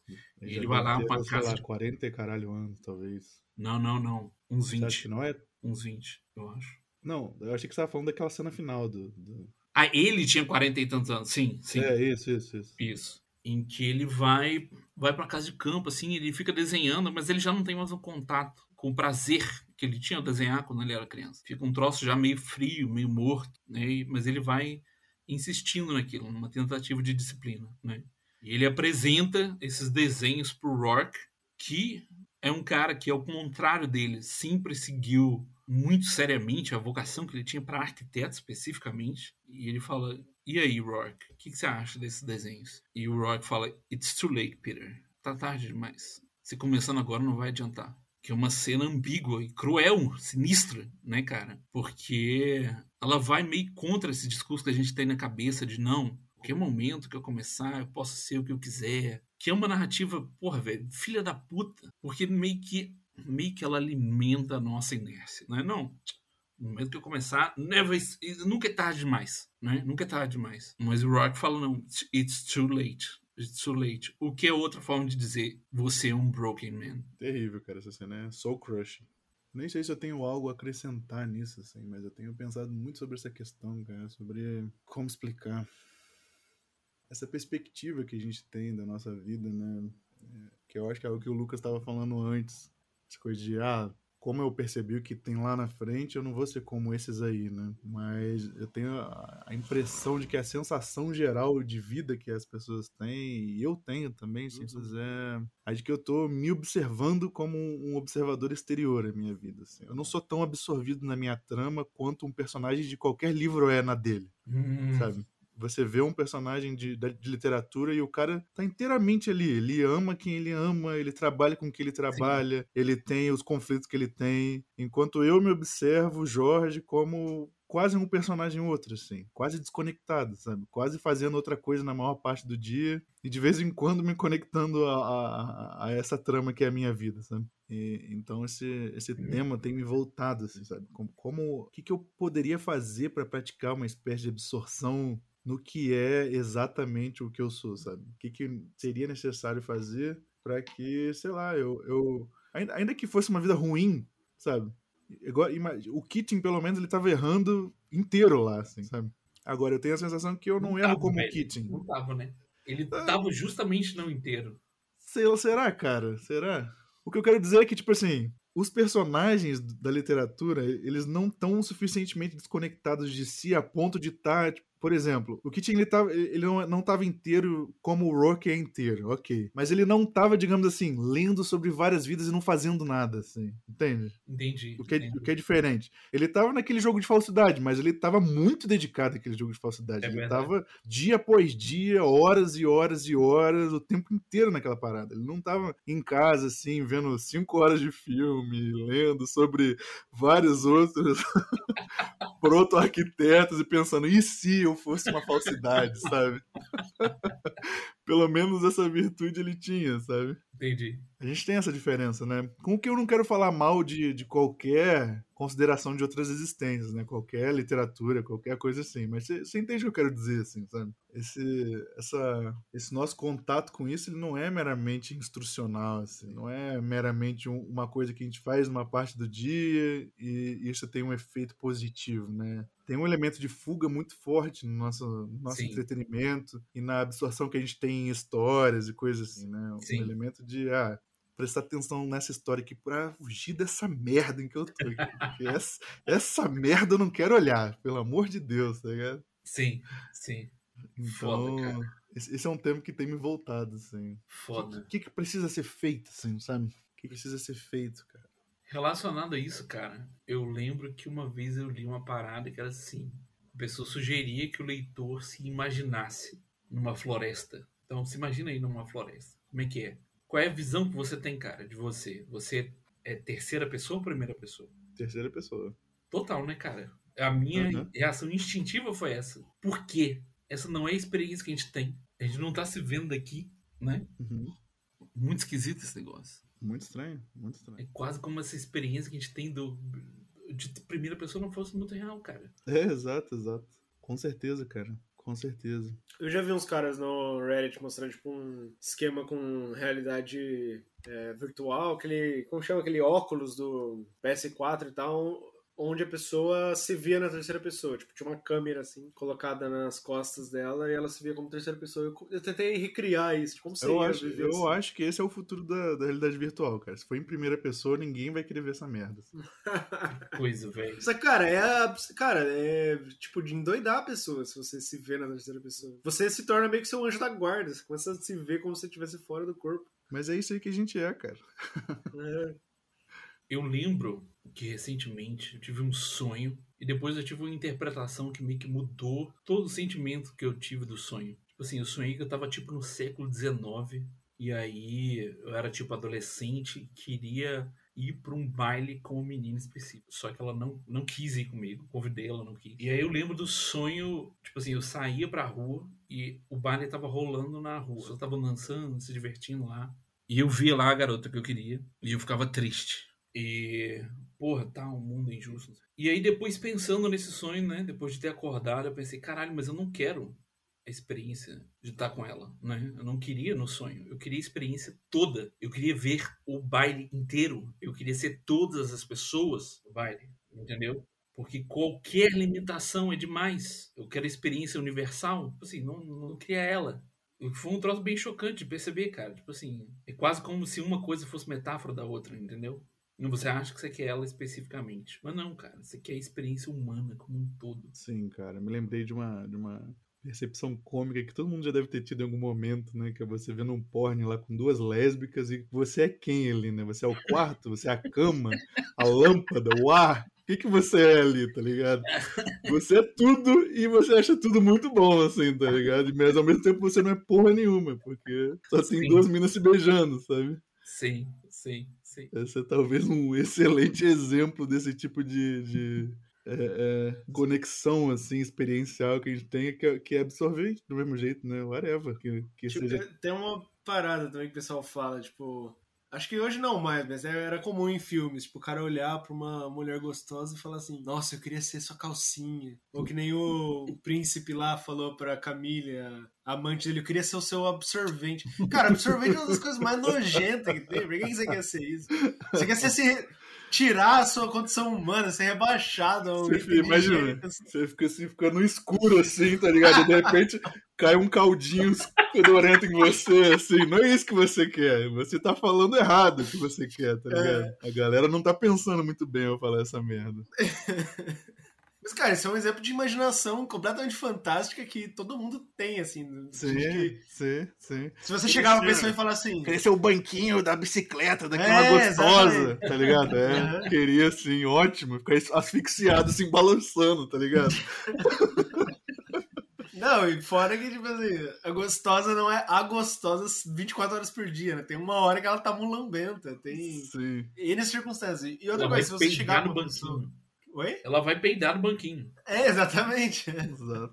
Mas, tipo, se você chegar pro, hoje numa roda de amigos e falar assim, eu queria ser o Aragorn, queria que ela fosse a Arwen todo mundo vai falar, pô, você é viado, né? Você é gay. Você baitola, você baitola, é. rapaz. Porra. Só que essa outra, essa outra fantasia pode. É. Realismo fantástico pode. É verdade, cara.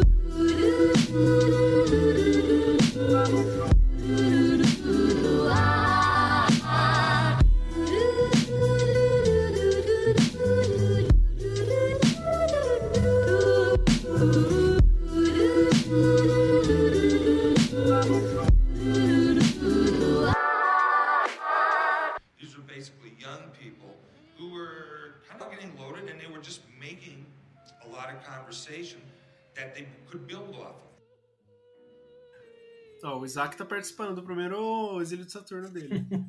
E aí, Isaac? Estamos moldando o intelecto dele, ele nem sabe ainda.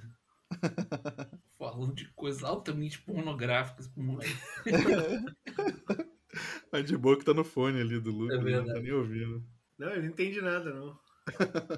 Criança é massa que criança parece que tem um TDAH, todas elas, né? Tipo, ah, ah, ah. de repente começa a pular e pega outra coisa, assim, tipo. A atenção dele se concentra 10 segundos em cada coisa, no máximo, né, velho?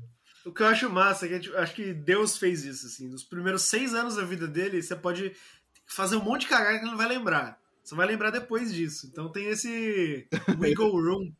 Se você é muito babaca, tem seis anos pra você get your shit straight. Pra- daí, ele vai- aí você vai começar a decepcionar ele. assim. Bota fé demais, cara.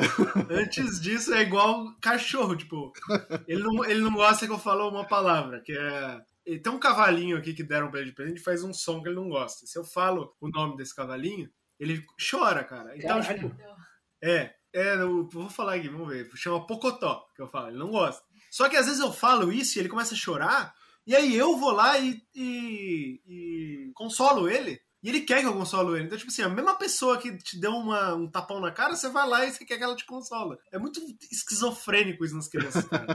Porque, tipo, você faz o bagulho que deixa ela inteiramente transtornada. Às vezes eu espirro, falo uma coisa alta e ele começa a chorar. E ele quer que eu mesmo vou lá e consolo ele. Porque eu também sou a fonte do consolo dele. Uhum. É muito Foi bizarro isso. E assim, Ele esquece que. ele gosta do cavalinho em si? Não, não gosta. Ah, entendi.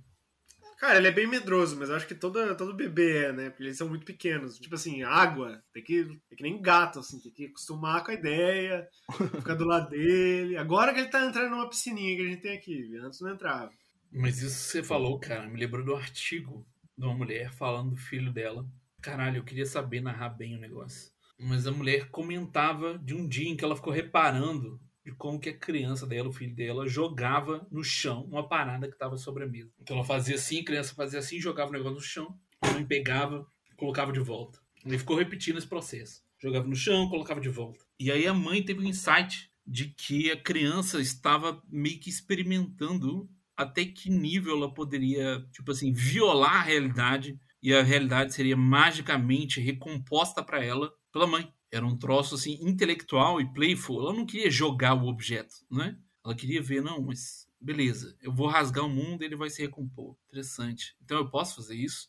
Posso rasgar o mundo? foda, né?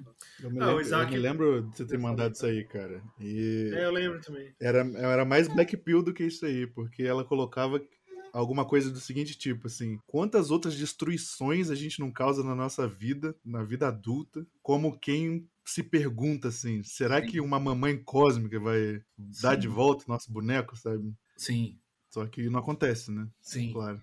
Isso é uma impressão, cara, totalmente viajada que eu tenho a respeito do da fábula lá do Esopo, do sujeito que corta o ganso, sei lá, a galinha dos, dos ovos de ouro, entendeu? E ele explicitamente, em tese, né, corta para obter mais ouro, sei lá, a galinha é feita de ouro, por isso ela põe ovos de ouro. Mas eu tenho a impressão que, não sei, cara, talvez adaptado para nossa experiência, essa experiência desconectada que a gente tá falando, né? Ele, na verdade, ele só queria ver estragar o negócio, só queria abrir o negócio. Não tem nenhuma, nenhum objetivo ulterior no negócio, entendeu?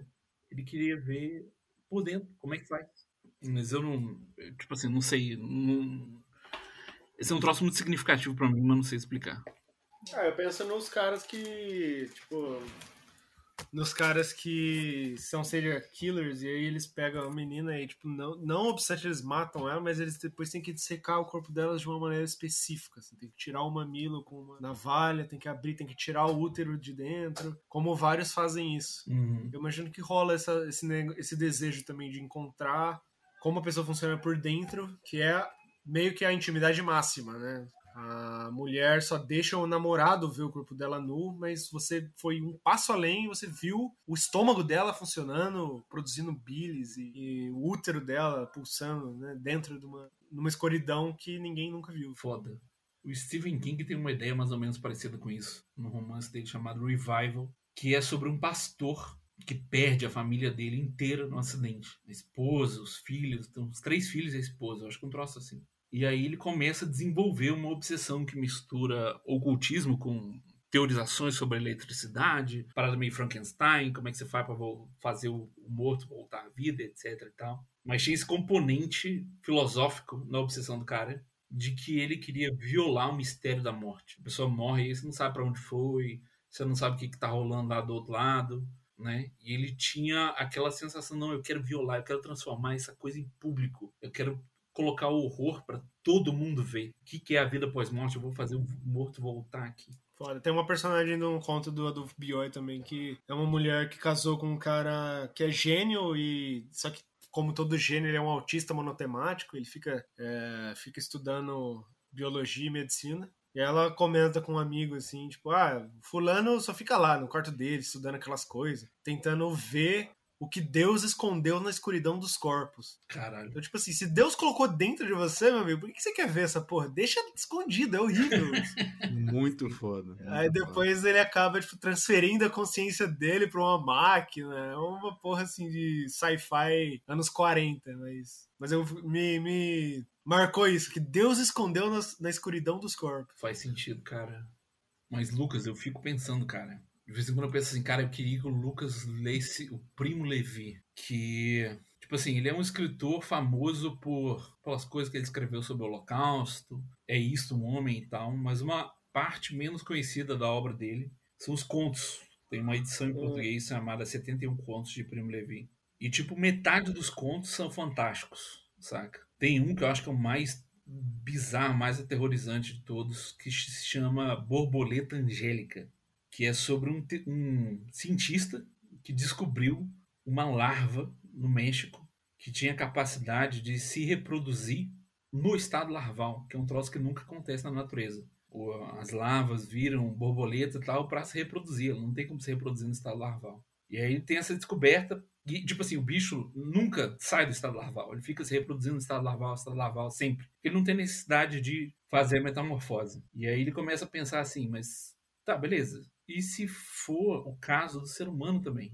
E se o ser humano, como a gente conhece, é um bicho que ah, nunca saiu do estado larval porque ele é capaz de se reproduzir no estado larval. E aí ele começa a fazer umas experiências que não são contadas, são aquela coisa meio entrevista, assim, pela, por uma fresta, eh, com base nessa ideia. Tipo assim, vamos achar o estado posterior, ulterior do homem. O que, que seria o homem além do estado larval?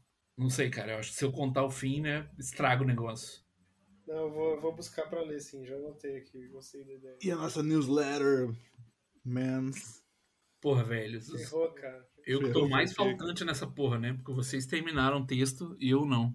Até o Ricardo de Carvalho lá do Twitter já começou dele. O Lord É. Jazz deu um maior apoio pro cara. Vamos lançar aí, vamos lançar aí. Não precisa ser nada lindo, não. Sei. Cara, vou, vou fechar com um drift aqui que eu tava pensando logo antes de entrar no, no pod.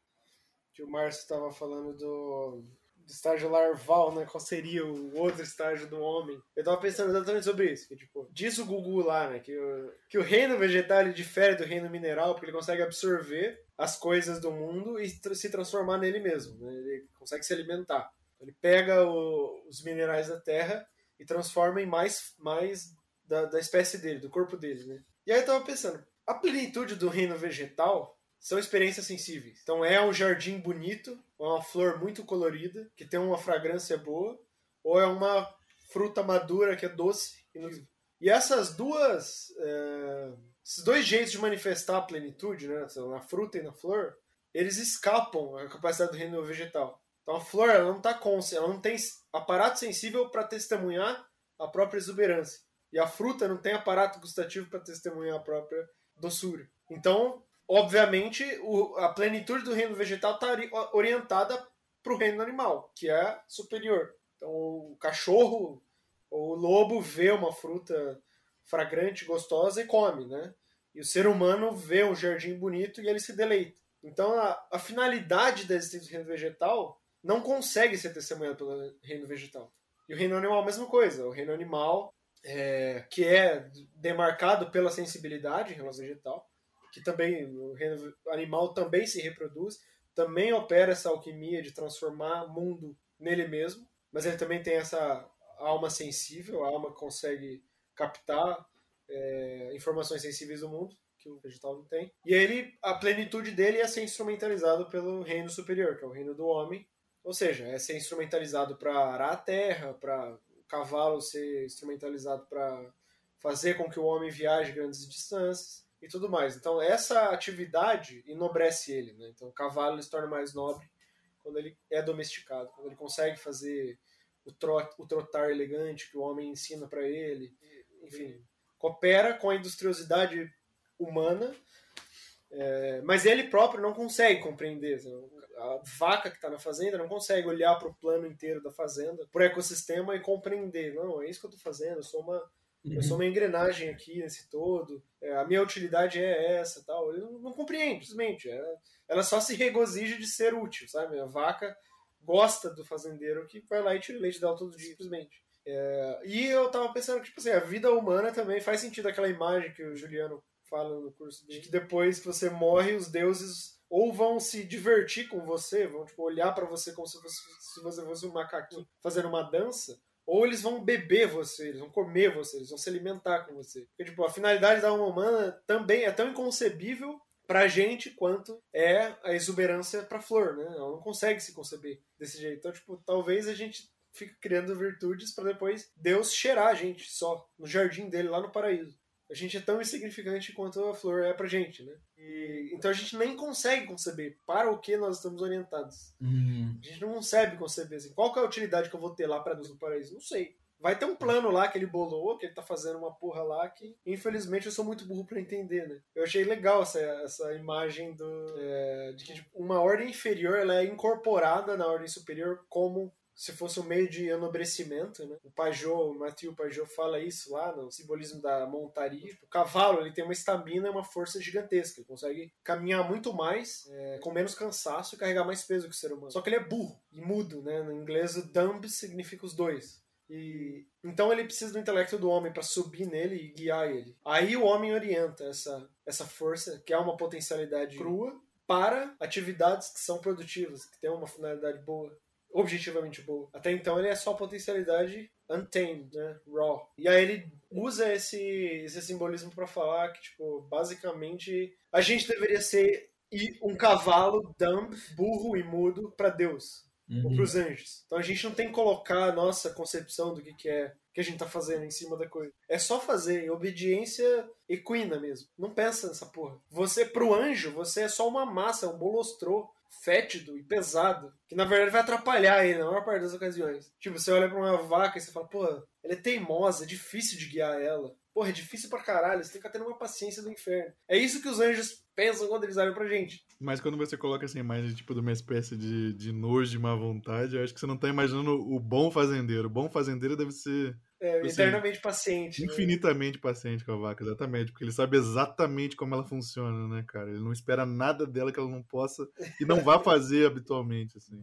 Mas é foda esse simbolismo da, da montaria, né? Tipo, você usa uma força que é maior que a sua. Um cavalo, tipo assim, numa fazenda, todos os animais poderiam matar o fazenda, só que não matam, eles se subjugam, se deixam dóceis, né? Então, tipo, é domar uma força maior que a sua, mas que não tem a centelha divina que é o intelecto. E a ideia também de que pra Deus a gente é, é só músculo, sabe? Um santo na mão de Deus é uma mão segurando uma espada, às vezes, é uma mão segurando um pão, às vezes, é uma mão segurando uma caridade. Mas é só isso, é um organismo muscular burro, que não tem o input dele ali, sabe? Como imagem eu acho foda, cara, como sugestão também. Mas, porra, eu lembro de que o Olavo comentava numa certa aula lá sobre a teoria de alguém que dizia que a inteligência do homem é dada pela linguagem. Antes da gente obter a linguagem, a gente não conseguia pensar nem nada assim. E o Olavo faz a objeção. Tá, mas como é que a criança aprende a linguagem? Como é que ela sabe que essa palavra designa isso, aquela outra designa aquilo? É pelo pensamento, né? Então, embora o pensamento, a linguagem seja uma ajuda imensa para o pensamento, né, ela não é uma condição. A gente pensa antes da linguagem. Então, da mesma forma, beleza, virtude, ela é, pra, é, é um, é um odor que Deus vai cheirar, mas como é que a gente vai escolher entre elas, entendeu? Tipo, como é que a gente vai ter um sentimento para uma virtude e dizer isso aqui é bom? É, eu acho que no nosso caso fica mais complexo porque quando você supõe que Deus existe, que nós fazemos parte desse ecossistema, você também supõe que a nossa inteligência vem direto de Deus. Então, em teoria, a gente deveria, a nossa inteligência deveria ser capaz de captar esse bigger plan, Sim, esse blueprint que Deus também está vendo, né? sim. Então, é, existe essa, esse limite, essa insuficiência da linguagem analógica ou simbólica. Bota Mas fé é, é, demais. é algo para se pensar mesmo. Bota foi demais. Também tem um jeito muito, muito degradante, cuzão, de ver essa ideia. Falar, pô, tem que se treinar pra virar um toicinho dos deuses, hein? Pra pegar a gente assim, hum, isso aqui é gostosinho. Mas é, é muito maneira essa ideia, é muito maneira essa ideia, cara.